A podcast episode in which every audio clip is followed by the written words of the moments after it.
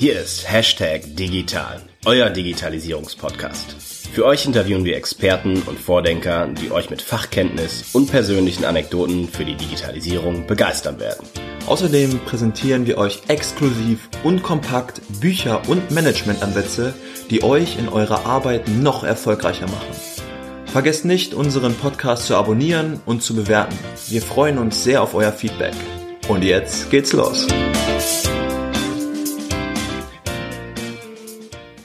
Hallo Leute. Heute sprechen wir mit Seriengründer, Angel Investor, Startup Mentor und seit kurzem Managing Director bei GTEC in Berlin, Alexander Pioti. Alex ist seit über 15 Jahren in unterschiedlichen Rollen und Unternehmen in der digitalen Welt unterwegs. Im Interview erfahrt ihr, wie es dazu kam, dass Alex einen der ersten MBAs mit Spezialisierung in Entrepreneurship an der renommierten Wharton School gemacht hat wie er zu seinem Job bei Yahoo kam und warum ihm seit einigen Jahren das Thema Social Entrepreneurship besonders am Herzen liegt. Und jetzt geht's los. Hi Alex, vielen Dank, dass du dir heute die Zeit genommen hast, äh, mit uns das Interview zu machen. Schön, dass ihr da seid.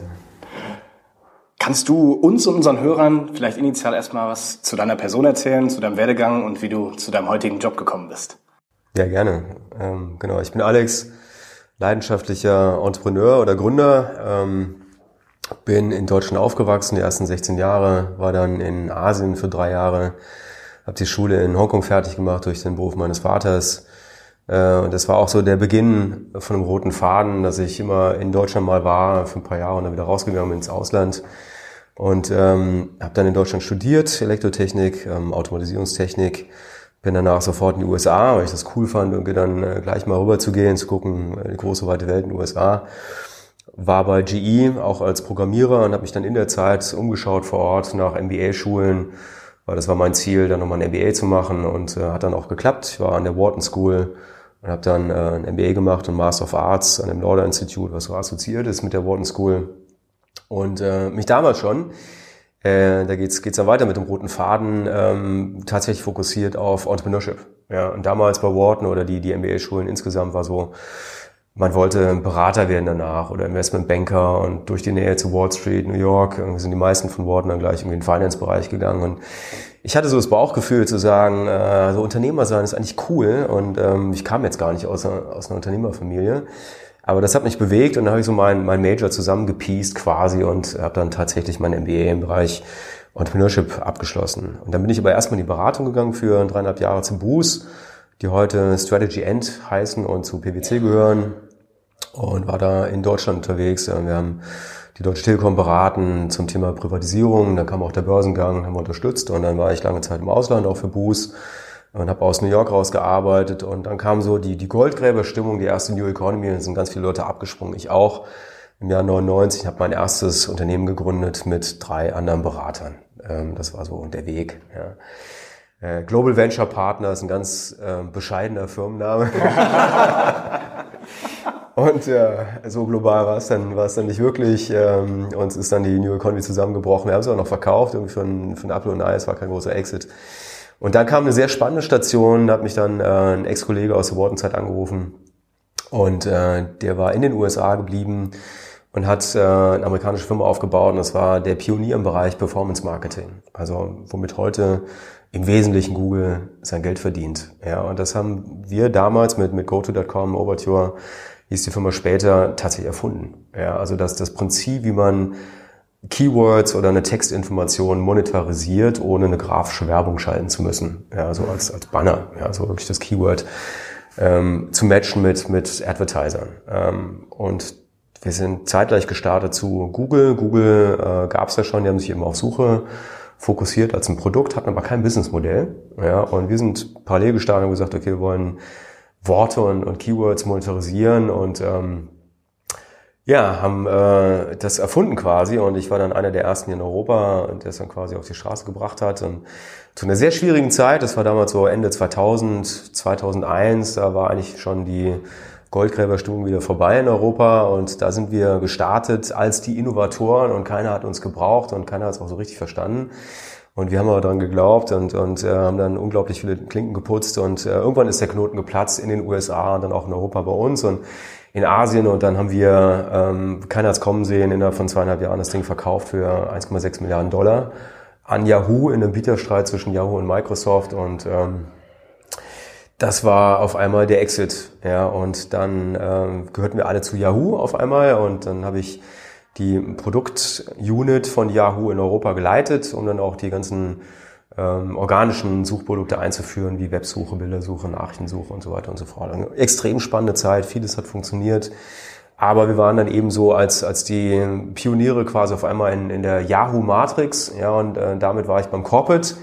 Und dann hat er auch ein bisschen anderer Wind geweht, aber trotzdem hat da viel funktioniert. Ich war die ganze Zeit im Flieger zwischen Headquarters, Sunnyvale und Europa unterwegs und habe die Länderteams geführt und aufgebaut und äh, war eine irre Zeit und wo ich unglaublich viel gelernt habe, also Produkteinführung, Datendeals, äh, Businessmodelle, Marketplaces bauen, eben mit den Corporates zu, zu verhandeln.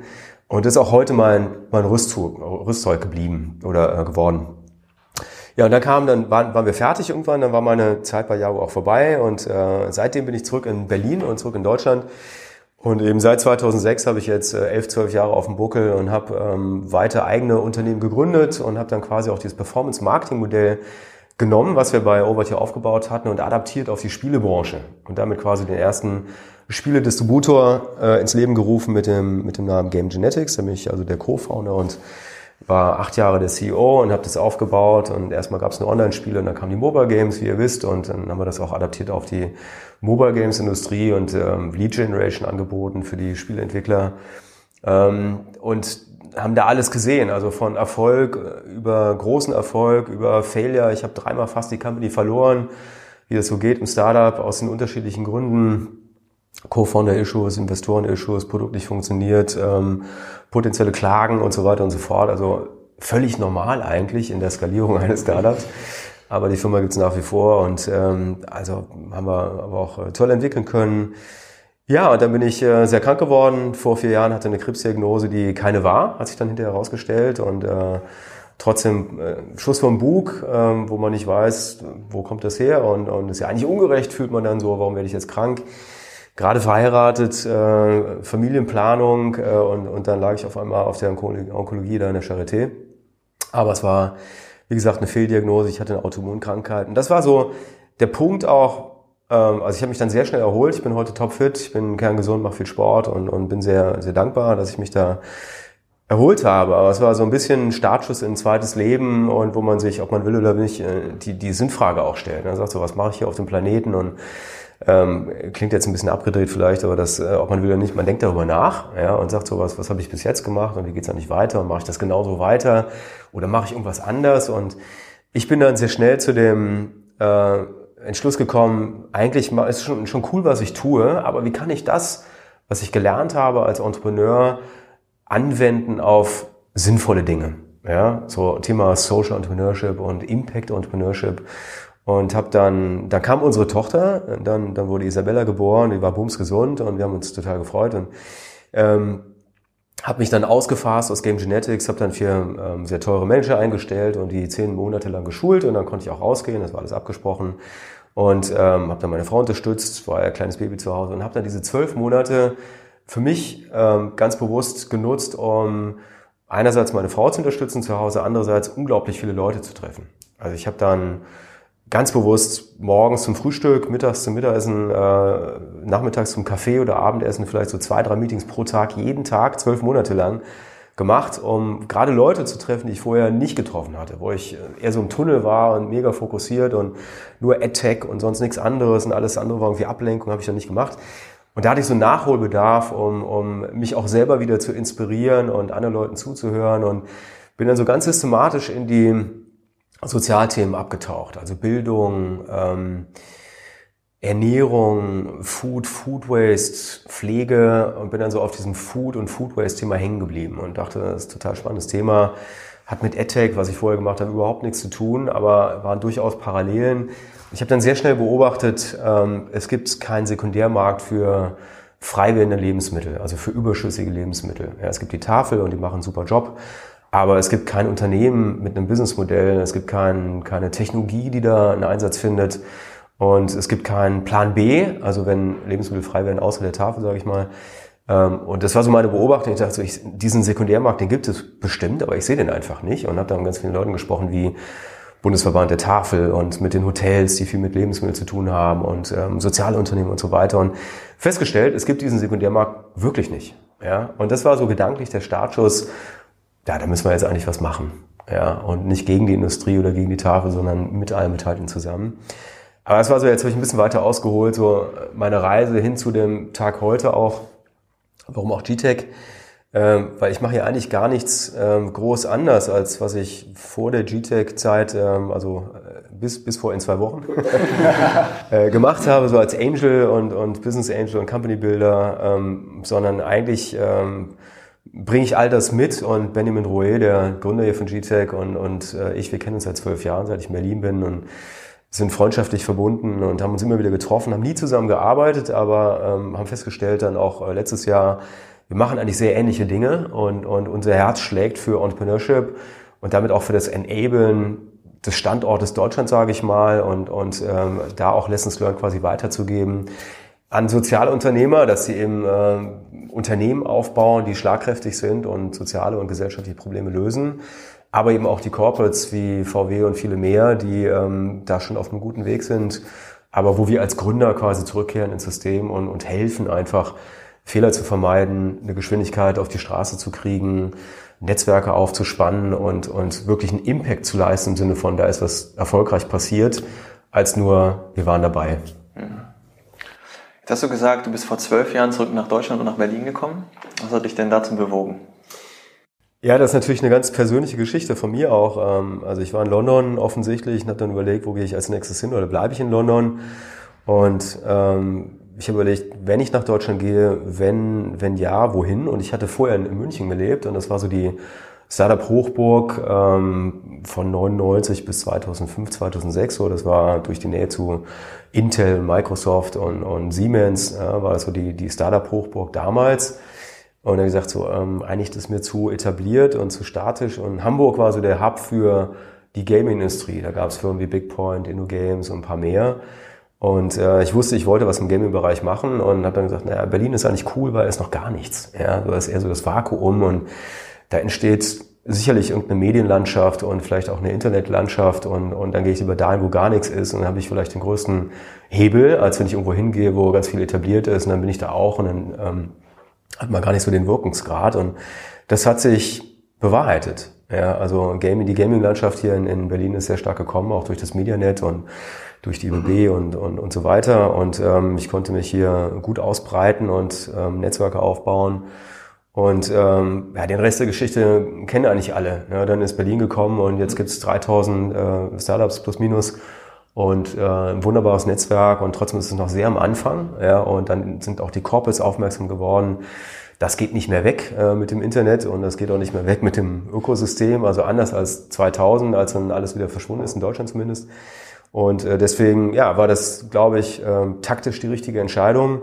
Und ganz privat habe ich immer eine Frau kennengelernt und die ist äh, echte Berlinerin und unsere Tochter ist Berlinerin, meine Portfolio-Companies sind hier. Also hier sind meine neuen Wurzeln und das, das macht aus, äh, aus vielen ähm, ähm, aus vielen Aspekten macht das für mich total Sinn. Ich bin sehr happy hier. Ja. Du hattest jetzt schon angesprochen, das ganze Thema Social Entrepreneurship. Scheint ja für dieses Thema sehr zu brennen. Was verstehst du denn persönlich unter dem Thema Social Entrepreneurship?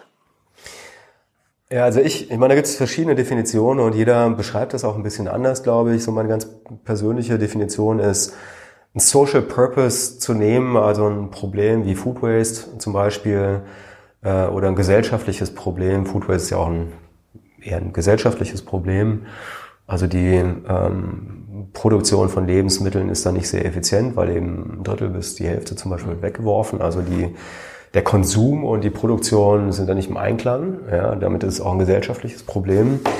Und das nehmen wir mal und, und nennen das mal Problem und das aber zu verheiraten mit einem schlauen Businessmodell, was aus Sozialsicht jetzt nicht intuitiv ist unbedingt. Ja, und das zu koppeln und, und sinnvoll hinzustellen, damit es auch aus eigener Kraft skalieren kann, idealerweise. Ja, und nicht abhängig ist von Schenkungen, Stiftungen. So, die sind gut und wichtig und, und das ist nicht entweder oder, und das ist auch gut für den Anfang, also dass es da eine, eine Frühphasenfinanzierung gibt vielleicht oder eine Schenkung. Aber dann sollte eigentlich jedes Modell aus eigener Kraft skalieren können. Ja. Und das, das geht nur, wenn da auch ein implizites äh, Businessmodell vorhanden ist, was dann hochdreht, eine Kraft entfaltet, ähm, Momentum entfaltet und ähm, sich weiterentwickelt. So, und das ist dann doch nicht intuitiv für viele, ja, weil Sozialunternehmer ähm, sind, sag mal, ähm, wichtig und, und äh, das sind so die Leuchttürme auch, um bestimmte ähm, Probleme aufzuzeigen und das ist ganz, ganz wichtig. Aber oft fehlt ihnen auch ein bisschen die Wahrnehmung, wie kann ich damit auch Geld verdienen. Oder oft ist es auch so, dass das Geldverdienen eigentlich eher abgelehnt wird. Dass man sagt, also Geld ist eigentlich schlecht und ich will ja nicht reich werden damit und so weiter und so fort. Aber ich glaube, der richtige Weg ist zu sagen, Geld ist ja eigentlich nur ein Werkzeug. Ja, und ist eigentlich nur eine Währung, ist nur ein Mittel zum Zweck. Und ähm, sozial oder erfolgreiches Sozialunternehmertum heißt ja nicht, dass man sich die Taschen voll macht und reich wird damit. Ähm, und wenn es so wäre, vielleicht wäre das gar nicht schlecht, ja, weil dann entsteht ja auch Momentum, sondern dass man das ähm, Businessmodell versteht oder auch das Geld verdienen und das Geld damit als, als Werkzeug, um äh, einen Nährboden zu schaffen, ja, dass viele Leute stattfinden können, Partnerschaften funktionieren, die ja alle mit Geld auch irgendwie funktionieren müssen, damit hinten ein Impact entsteht. Ja, und ich glaube, der Impact ist das Entscheidende. Ja, und der Weg dahin ist gar nicht so wichtig. Da gibt es ganz viele Wege.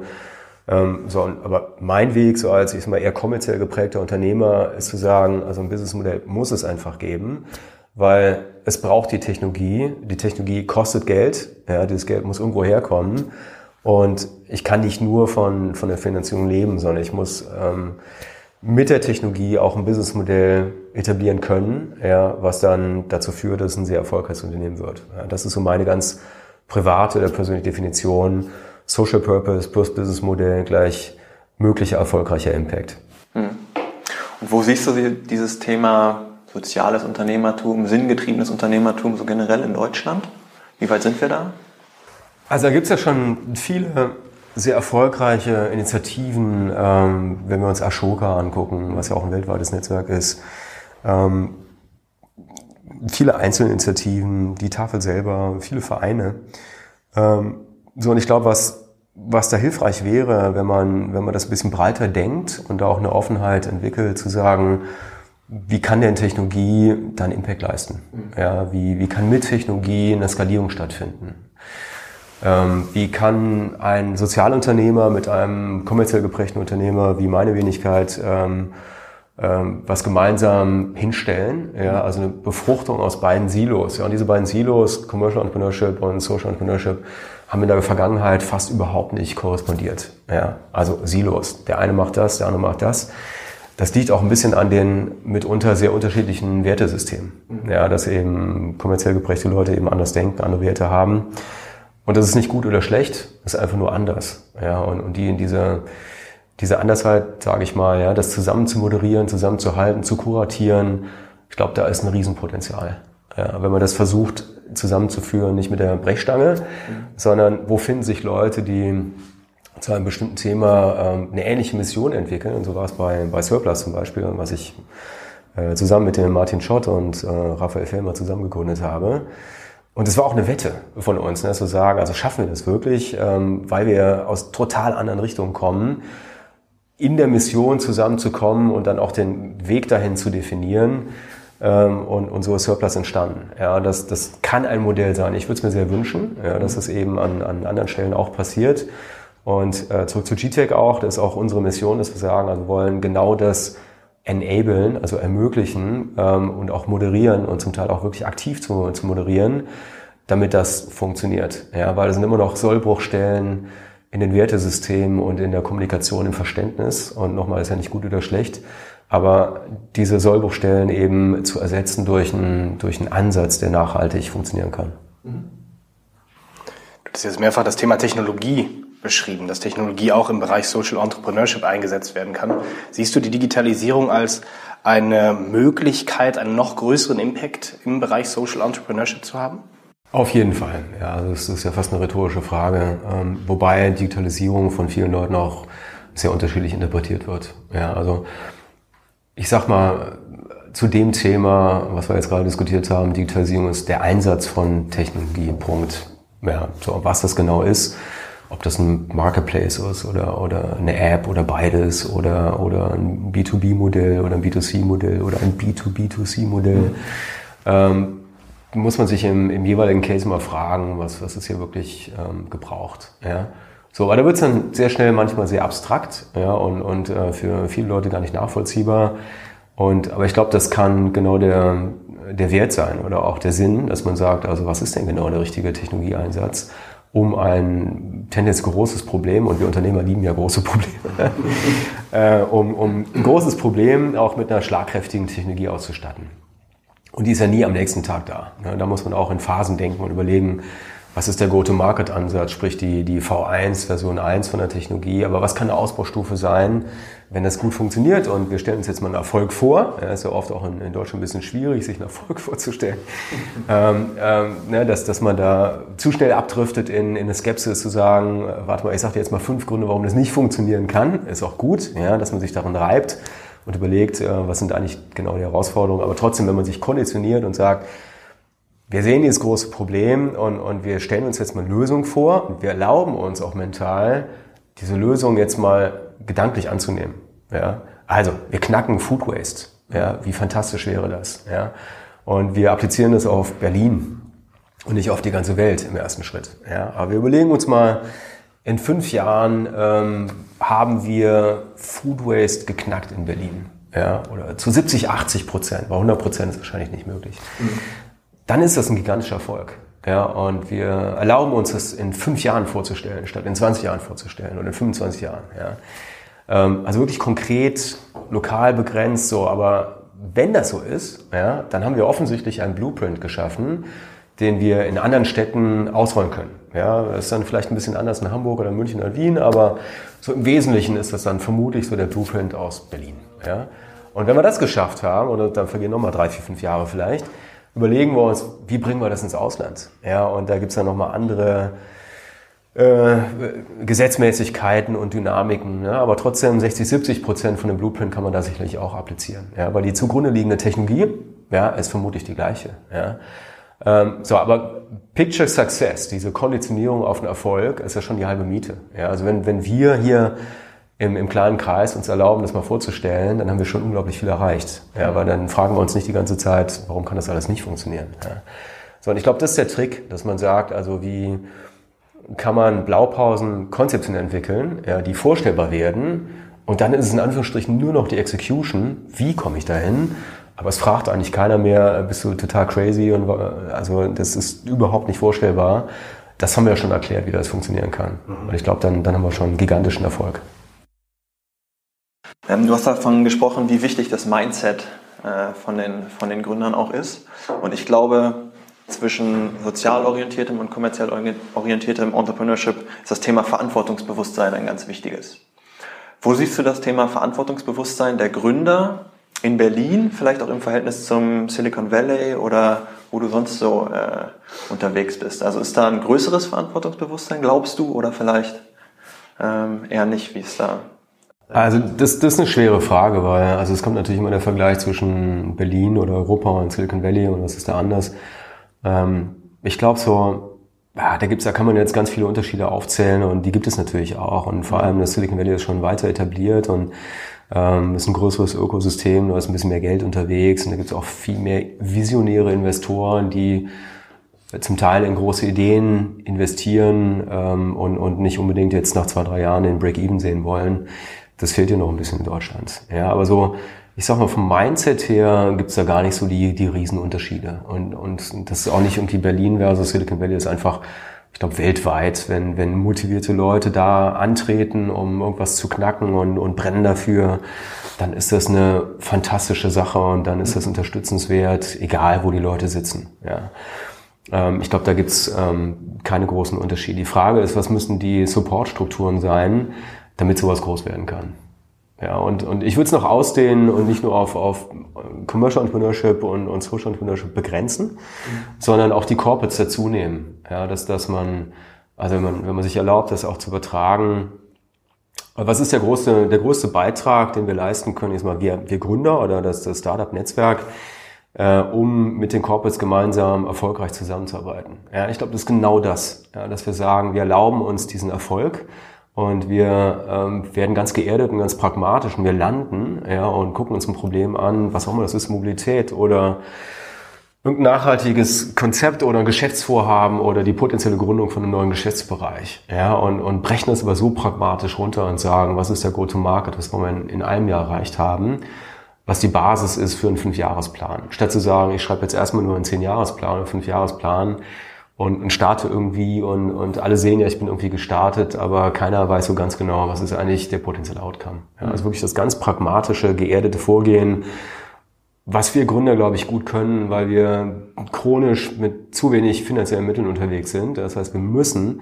in kurzer Zeit mit wenig Mitteln irgendwas erreichen, was, was, die, was die Nadel bewegt, ja, statt zu sagen, wir haben riesen Funding und wir gucken mal, was hinten rauskommt. Ja.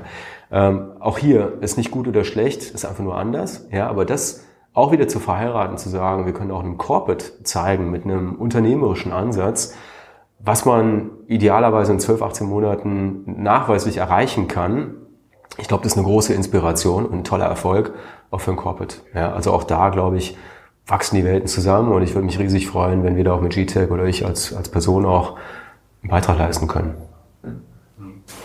Du hast in der Vergangenheit äh, viele kommerzielle Unternehmen gegründet, auch kommerzielle Erfolge damit gefeiert. Ähm, glaubst du nicht, dass es ähm, manchmal die Situation gibt, wo das kommerzielle Ziel mit dem sozialen Ziel in Konkurrenz tritt und man dann eine Entscheidung treffen muss, ob man das eine oder das andere verfolgt? Klar, äh, sicher. Ähm, aber ich glaube, das ist gut. Da, also da gibt es dann auch eine Friktion in, in der in der Sichtweise der, der Leute. Und ich glaube, Friktion ist immer ganz gut auch, ne? dass man sich ähm, auch ein bisschen reibt. Ja? So, aber das nimmt als, als eine produktive, konstruktive Diskussion, wo dann eine Menge rauskommen kann. Also es wäre zu einfach zu sagen, wir entscheiden uns für das eine System oder für das andere. Ich glaube, äh, dieser Graubereich zwischen den beiden Enden vom Spektrum, sage ich mal dazu, das ist genau die Chance. Ja, zu gucken, best of both worlds, also für welches Vorhaben ist denn, sind welche Zutaten wirklich äh, die besten. Ja, und ich glaube, dass da können wir Entrepreneure einen guten Beitrag leisten, ja, um zu gucken, was, was ist auch ein kreativer Ansatz, um über Lösungen nachzudenken ähm, der nicht nur methodisch ist. Ja, die Methoden kennen wir alle wie Fail Fast und Lean Canvas und so weiter und so fort, Ideation und so. Das ist wichtig, ja, aber ähm, ich glaube, was dann, du hattest den kommerziellen Erfolg angesprochen, auch von Startups. Ich glaube, was alle erfolgreichen Startups, auch Großunternehmen wie Google, Facebook, Amazon und so weiter, Zalando, ähm, gemeinsam haben. Das, wenn man, das, das macht mir aber großen Spaß, solche Geschichten zu hinterfragen oder kennenzulernen ja, und mit den Gründern zu sprechen, zu sagen, warum war das eigentlich ein Erfolg bei dir? Ja? Und die, diese Neugierde, ähm, diese Neugierde ähm, bringt dann Sachen ans Licht, ja, die dann so die, die ganz persönliche Geschichte war. Ja, dann hört man immer wieder, ja, auch drei, vier Mal die Company fast verloren und dann haben wir das aber gelöst, das Problem, dann ging es irgendwie weiter. Ähm, und das ist ein iterativer Prozess. Ja.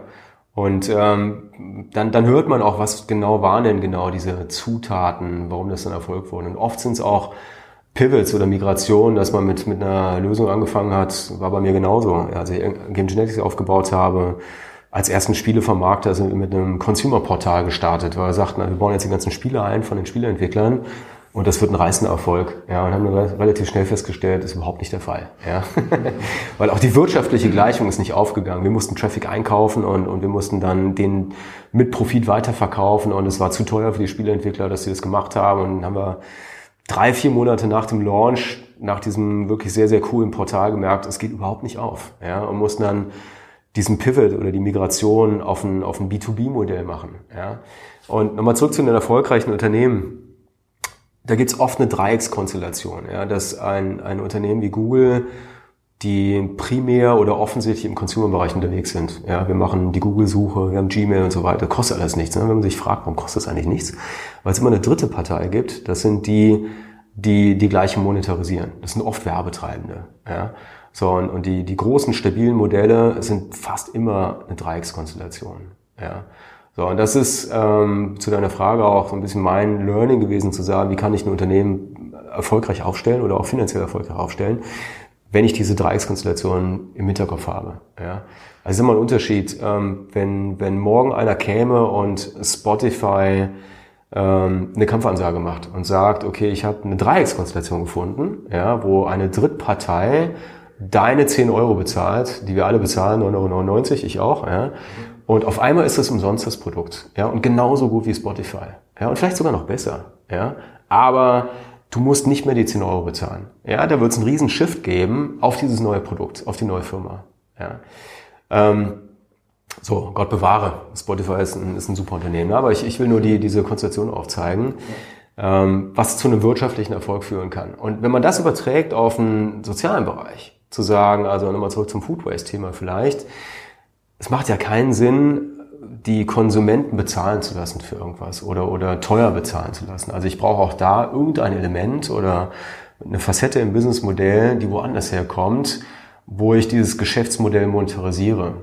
Ob ich den Leuten Entsorgungskosten spare, das ist ein Businessmodell, oder ob ich Sponsoren finde oder Patenschaften eingehe, das kann ein anderes Modell sein, oder ich mache vielleicht ein ICO, ja, und da kommt Geld ins Spiel und ich baue eine Kryptowährung auf und, und gebe einen Token raus und, und das kann ein Utility-Token sein oder ein Community-Element, was ich da aufbaue. Ja. Also da wird es dann sehr kreativ. Ich habe ja ein bisschen weiter ausgeholt für die Antwort. Aber ich glaube, das können wir Entrepreneure ganz gut leisten, auch wenn es um Corporate-Probleme geht. Ne? Dass wir eben kreativ über Dinge nachdenken und sagen, ist hier ein ICO-Potenzial vielleicht, ja, oder ähm, wie kann ich diese Dreieckskonstellation aufbauen, ja, und dann quasi von dem offensichtlichen Businessmodell in ein, ein nicht so offensichtliches Businessmodell reingehe und das kann auch einen Phasenplan haben, ne? dass, dass ich, dass ich das auch hinten raus erst zeigt, was, was so das, das, das volle, vollständige Businessmodell, Businessmodell sein kann. Ja, aber ähm, so, so kann man ähm, erfolgreiche Unternehmen aufbauen. Klingt einfach. ist es aber nicht. Ja, macht aber Spaß. Ähm, du hattest das Thema ähm, Corporate-Probleme angesprochen. Ist jetzt, jetzt schon rausgekommen. Herausforderung. Herausforderung. Herausforderung. Potenziale. Ähm, Genau, ich glaube, es ist jetzt schon rausgekommen, dass du wahnsinnig technologiebegeistert bist. Du hast auch schon gesagt, dass Digitalisierung für dich bedeutet sinnvoller Umgang mit Technologie oder sinnvoller Einsatz. Ähm, wenn du für einen Manager in einem Großunternehmen oder den Geschäftsführer eines Mittelständlers eine kurze Sprachnachricht bei WhatsApp machen könntest und ihm drei Ratschläge geben könntest, äh, wie er die Digitalisierung in seinem Bereich vorantreibt, welche wären das? Ja, das äh, ist nicht sehr schwer. Also das, das mache ich auch äh, quasi fast jeden Tag ähm, im Sparring mit den Corporates. Und ich glaube, das Einfachste ist einfach, sich mal gedanklich auch zu öffnen und externe Impulse zuzulassen. Ja. Und das ist ein, ist ein sehr wichtiger, aber sehr großer Schritt. Ja, zu sagen, also ich hole mir externe Berater rein, nicht im Sinne von Unternehmensberater, aber Coaches, die das schon ein paar Mal gemacht haben. Gründer, erfolgreiche Gründer, Seriengründer, ähm, als Sparringpartner. Und das, das ging bei mir persönlich los vor vier Jahren ungefähr. Hm, ich bin dann reingerufen worden, um ein Vorstandsprojekt von der Deutschen Bahn zu coachen. Und äh, da hieß es am Anfang, Alex, hock dich mal rein, hör, hör mal zu und gib uns mal Feedback, wie das so klingt. Ja, also wie, wie die Strategie und was wir so vorhaben auf dich wirkt. Und das ist jetzt auch nicht vertraulich, was ich sage. Aber äh, das habe ich gemacht und gesagt, okay, ja klar, komme ich vorbei und dann, dann setze ich mich da rein. Und das ist dann im Verlauf der nächsten vier Jahre bis heute ein paar Mal passiert. Ja, und wirklich auf C-Level, Vorstand, Vorstandsvorsitzende Ebene, Gesellschafter, Inhaber, Mittelständler, ähm, was mich überrascht hat, weil die mich und auch andere Peers von mir, also andere Seriengründer, reinholen, weil wir sind nicht bei denen auf der Payroll, wir sind nicht politisch, wir sind nicht biased, wir kommen einfach rein und sagen, was wir glauben, was, was gut und richtig wäre. Und ein solches Sparring hatten die vorher nicht. Ja, die sitzen manchmal im Elfenbeinturm. Ähm, wir haben die, die Perzeption auch aus dem Unternehmen, der Vorstand oder Inhaber weiß natürlich, was da draußen im Markt funktioniert und was nicht. Und äh, kein Mensch kann alles wissen. Ja, und, und ähm, die Öffnung jetzt Richtung Serial Entrepreneurs als Sparring-Partner ist für die eine tolle Sache und für uns auch, ja, um quasi auf Augenhöhe mal über größere Probleme nachzudenken oder Lösungen. Ja. Und ich glaube, das würde ich denen als, als WhatsApp äh, sagen, kurz und knapp zu öffne dich, ja, akzeptiere irgendwie ein Sparring. Ähm, alle Parteien, alle Beteiligten haben was davon, ja, und das kann wirklich Berge versetzen, ja, weil damit strecke ich mich auch zur Decke. Ja, also wenn ich, wenn ich wirklich den Mut habe, mich den besten Kräften im Markt, wo auch immer die sind, ob die in Israel sind oder in, in den USA oder in Berlin, ja, also Entrepreneure, zu öffnen und, und mich auf ein Sparring einzulassen, dann weiß ich sehr schnell, was ist die Best Practice global, wo sind die Buckets of Innovation in meinem Bereich, was auch immer das ist, Cyber Tech oder, oder Mobility oder was auch immer. Ähm, so, aber da äh, docke ich an an Schnellboote. Ja, das heißt, also wenn ich das wirklich erfolgreich machen möchte, muss ich an der Stelle genauso schnell sein. Ja, und, und das meine ich mit zur Decke strecken. Und wer das möchte und, und wer das äh, zulässt und den Mut hat dazu, der wird sein Unternehmen gigantisch weiterentwickeln, ja, statt im, im, im Silo weiterzudenken. So, das wäre der erste Punkt. Und ich glaube, auf die anderen zwei würde ich verzichten, weil wenn wir den ersten Punkt erreichen, haben wir schon eine Menge gewonnen. Cool. Wir kommen langsam zum, zum Abschluss unseres Interviews und wir haben immer zum Ende hin äh, einige Fragen, ähm, die äh, unsere, unsere Hörer ein wenig herausfordern sollen. Und die erste Frage, die wir an der Stelle immer stellen, ist, worüber hast du in der jüngsten Vergangenheit deine Meinung geändert? Wo du eigentlich in der Vergangenheit immer einen sehr gefestigten Standpunkt zu hattest, den du aber jetzt sozusagen über den Haufen geworfen hast durch irgendein Event oder eine Begegnung. Ja, also ich habe ähm, vielleicht, okay, gibt es zwei Teile oder zwei Antworten zu der Frage. Das eine so ganz persönlich, ähm, ich hatte es eben schon mal kurz angeschnitten, ich dachte so als, als AdTech oder Tech-Unternehmer, ähm, da bleibe ich. Ja, also das habe ich irgendwie 15 Jahre gemacht und vermutlich bin ich da so drin im Tunnel und muss das weitermachen und das ist ja auch die Wahrnehmung aus dem Markt, äh, wenn es um mich geht, ne, der macht AdTech und, und der wird das vermutlich mal weitermachen. Ähm, das hat sich gezeigt, das ist nicht so. Ja, ich bin jetzt in Bereichen unterwegs wie Food und ähm, Lebensmittel, Mobility, Drohnen, ähm, Nachhaltigkeit, Social Entrepreneurship, also viele der Learnings, die ich so aufgebaut habe oder auch die Erfahrungen, die ich gemacht habe, sind tatsächlich übertragbar auf ganz andere Bereiche. Und das ist eine tolle Nachricht. Und das geht ja nicht nur mir so, ja, sondern wenn man sich ähm, darauf einlässt, zu sagen, ähm, ich habe in einem bestimmten Bereich habe ich Erfahrung, ja, und, und ihr kommt aus einem ganz anderen Bereich, aber wir gucken mal, was ist der Overlap und, und wie können wir beitragen ja, für zu Fortschritt? Da ist eine, eine Menge. Ja, so und, und ich glaube, das ist eine gute Sache. Das, das ist so ein Learning, ähm, was mich auch überrascht hat. Ja, und, und als es losging vor vier Jahren, wo ich auch die Corporates ähm, angefangen habe zu coachen, ähm, war ich überrascht, dass sie das brauchen und dass sie das akzeptieren und auch längerfristig und nicht nur für einen Workshop, sondern zu einem Vorstandsprojekt oder zu einer großen Entscheidung, wenn Teile vom Unternehmen tendenziell verkauft werden. Ja, zu sagen, was, was, was glauben wir denn? Was ist der richtige Weg? Und das ermöglicht äh, einen tollen Dialog und ähm, reaktiviert sogar vielleicht so den, den Standort Deutschland, was ich mir sehr wünschen würde, da einen Beitrag zu leisten. Das habe ich gelernt. So, und wenn man das überträgt auf andere Leute, die in anderen Bereichen offensichtlich Expertisen haben und sich dann aber auch erlauben, quasi zu gucken, wie kann ich diese Skills einsetzen, für eine Lösung, die woanders liegt und, und da Synergieeffekte entstehen und Netzwerkeffekte, ähm, dann, dann reden wir über ein Riesenpotenzial. Cool. Genau, wenn du Regierungsoberhaupt eines Landes oder CEO eines großen Unternehmens werden könntest, welches Land oder welches Unternehmen wäre das und was wäre deine erste Amtshandlung? ja, wir hatten eben schon mal kurz darüber gesprochen, da muss ich mich ein bisschen zurückhalten, was ich jetzt sage. Aber ich glaube, es ist äh, mit dem Augenzwinkern, ja, alles, was ich sage, ist nicht bös gemeint oder kritisch, aber mit dem Augenzwinkern, wenn wir fünf Monate brauchen oder sechs fast, um eine Regierung zu stellen in Deutschland und, und wir aber in der Welt die Wahrnehmung haben, dass wir ein Land sind mit Vorbildfunktion und äh, mit, mit so ein bisschen Made in Germany auch, ne, was so aus Deutschland kommt, irgendwie hat einen Qualitätsanspruch etc., dann ist das eigentlich eine traurige Nachricht. Ja, und ähm, also ich würde jetzt gar nicht mal in ein anderes Land gehen und ich habe auch keinen Anspruch, Politiker zu werden. Ich glaube, ich wäre auch ein sauschlechter Politiker, äh, weil ich viel zu ungeduldig bin. Aber ähm, ich glaube, das, das, da müssen wir gar nicht in ein anderes Land gehen. Ja, da können wir hier vor Ort angreifen und, und gucken, dass wir eben mit der Politik zusammenarbeiten und was ja auch gerade passiert. Es gibt den ersten Digitalminister ja. und das war eine Petition, an der ich auch aktiv teilgenommen habe und man kann mit der Stadt Berlin arbeiten, man kann mit dem Flughafen BER zusammenarbeiten, der noch gar nicht da ist äh, und positive Schlagzeilen erzeugen und so weiter. Also ich glaube, da gibt es eine Menge vor der Haustür. Was nicht heißt, dass wir vor der Haustür bleiben, ja, aber dass wir hier mit unseren Netzwerkeffekten natürlich mehr erreichen können, als wenn wir vielleicht im ersten Schritt nach Nordafrika gehen, wo ich persönlich überhaupt kein Netzwerk habe.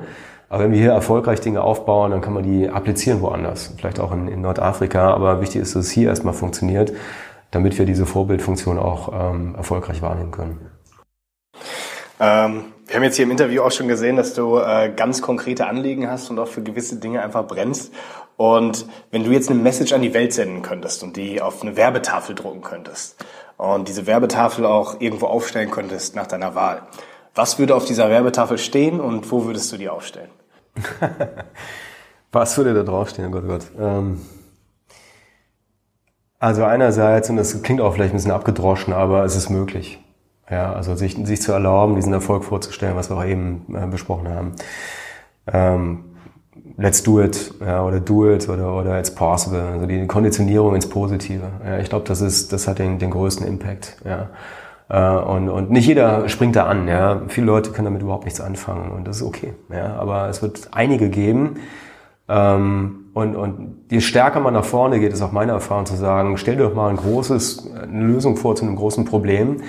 Damit polarisiert man auch sehr stark. Ja, man handelt sich eine Menge von, von Absagen ein, ja, wo die Leute sagen, also damit kann ich überhaupt nichts anfangen oder das ist überhaupt nicht möglich, das sehe ich gar nicht. Und das ist gut so, ja, weil je stärker man Begrifflichkeiten einsetzt und, und wir haben jetzt gerade den Gründer von DM getroffen, Götz Werner. Ja, und das ist, das habe ich mir jetzt nicht selber ausgedacht, das kam von ihm ist bei mir hängen geblieben und das ähm, möchte ich hier gerne weitergeben, weil ich glaube, das ist sehr sinnvoll, diese konkrete Begrifflichkeit zu prägen zu bestimmten Problemen oder Lösungen. Ja? Ähm, Food Waste zu knacken in Berlin ist eine konkrete Begrifflichkeit. Ja, das ist vorstellbar. Ist jetzt nicht irgendwie abstrakt, global, galaktisch, wie irgendwann passiert das vielleicht, sondern ganz konkret zu werden. Und damit, wie gesagt, polarisiert man auch sehr stark, weil viele Leute sagen, ja, kann ich mir nicht vorstellen oder das äh, ist Schwachsinn oder was auch immer. Aber es wird Leute geben, und die gibt es, die darauf anspringen. Ja? Und je konkreter ich werde, desto früher finde ich diese Leute, die sagen, ja, das ist spannend, was, was, was sie da sagen, ja, was sie vorhaben, das muss ich unterstützen. Ja? Und dann treffen sich like-minded Leute, die an das Gleiche glauben und, und, und dann anfangen, sich zu unterstützen. Und das ist ein Nukleus von wenigen Leuten am Anfang, ähm, die sich auf das, und das kommt auch von Götz Werner, ähm, ähm, zweites Statement von Götz Werner, die sich auf das Know-Why verständigen. Ja, also das Know-how, wie geht irgendwas, das ist immer ganz gut, das kann man sich mal aneignen. Das Know-why, der Purpose, ja, also die, die Vision, das Ziel, ist aber oft nicht so klar. Ja, und es war eigentlich viel stärker ähm, in, in der Strahlkraft als, als das Know-how. Ja, so wenn ich das Know-why definiert habe, Berlin ohne Hunger in fünf Jahren, ja, das ist so ein Purpose, komme ich auch irgendwann auf das Know-how. Was muss denn da passieren in der Zeit, damit es überhaupt funktionieren kann? Ja. Äh, und das hat mich sehr, sehr beeindruckt, was der Götz Werner gesagt hat. Und ähm, ich glaube, das ist ein guter Startpunkt. Angenommen, du könntest einen TED-Talk halten zu einem Thema außerhalb deiner sehr breiten und umfangreichen beruflichen Expertise. Hast du da vielleicht ein Thema, worüber du gerne einen TED-Talk halten würdest und worüber wäre das? Ja, das wäre Impact. Also ich glaube sehr stark an, an Impact. Und Impact ist immer eine ganz konkrete Matrix, also eine ähm, konkretes Ziel, was, was auch messbar sein muss. Ja, nicht nur das Doing, wir machen irgendwas und klopfen uns selber auf die Schulter und sagen, wir sind ganz cool, weil wir irgendwas gemacht haben, mhm. sondern äh, einen Impact zu definieren, der einen Unterschied macht. Ja, und das kann man, das kann man immer quantifizieren. Ja, auch wenn es jetzt nicht Umsatz ist oder Anzahl Mitarbeiter oder Profit vielleicht, sondern ja, CO2 eingespart, ne? das kann man ja auch messen. So, und, und dieser Impact-Gedanke, ähm, der bei manchen Sozialunternehmern, die ich sehr schätze, noch nicht so präsent ist. Ja, zu sagen, lasst uns doch mal, wir lassen uns mal ein auf eine Diskussion, was in einer relativ kurzen Zeit, drei, vier, fünf Jahre, einen echten Impact erzeugen kann, ja, der auch wünschenswert ist. Aber oft auch, weil man nicht die gleiche Sprache spricht, ja, der Social Silo und der Commercial Silo, das nochmal gemeinsam zu definieren, was, was kann das denn sein? Ja, und dann auch zu unterstützen. So, also mein Topic wäre Impact, ja, und dann, damit es nicht abstrakt bleibt, auch ein Beispiel nennen wie Hunger oder CO2 oder Food Waste und das einfach mal durchdeklinieren, zu sagen, wie kann denn so eine Reise sein, äh, damit man Metrics erreicht und diesen Impact wirklich messen kann und das dann als ein Werkzeug akzeptiert für andere Probleme, mit denen andere Leute, andere Leute weiterarbeiten können, um das auf ihr eigenes ähm, Thema oder die eigene Herausforderung zu applizieren, das würde mir Spaß machen. Cool. Wir möchten jetzt zum Abschluss nochmal die Möglichkeit geben, ein paar letzte Worte an unsere Hörer zu richten und vielleicht gehst du auch noch einmal darauf an, wie man am besten mit dir in Kontakt treten kann. Ja, also ich äh, bis jetzt habe ich es geschafft, wirklich alle E-Mails zu lesen, auch zu beantworten. das ist manchmal nicht so einfach, wenn die, wenn die Inbox äh, explodiert und die E-Mails ähm, da reinflattern, aber äh, das, das probiere ich natürlich nach wie vor und versuche auch in Anfragen über LinkedIn zu beantworten und so weiter. Also ich bin gerne für alle da und versuche zu helfen und ähm, deswegen bin ich auch bei GTEC inzwischen, dass wir uns als Plattform deutlich breiter aufstellen und äh, ich so als Angel auch ähm, mehr Schlagkraft entwickle über die GTEC-Plattform. Ja, deswegen sprecht uns an und wir hören gerne zu. Wir, wir können auch nicht die Welt äh, von heute auf morgen ver verändern oder verbessern, aber wir arbeiten dran. Und ähm, deswegen wenn wir da ein bisschen inspirieren können, auch Unterstützung anbieten zu bestimmten Fragestellungen, dann freut uns das. Cool. Vielen, vielen Dank. Sehr gerne, jederzeit. Danke euch.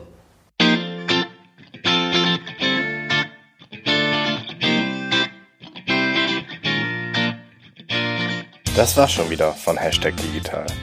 Wir hoffen, dass euch das Interview mit Alex genauso viel Spaß gemacht hat wie uns. Wenn ihr mehr über Alex, GTech oder Social Entrepreneurship erfahren wollt, Schaut einfach in den Show Notes zur Folge auf www.hashtagdigital.blog vorbei.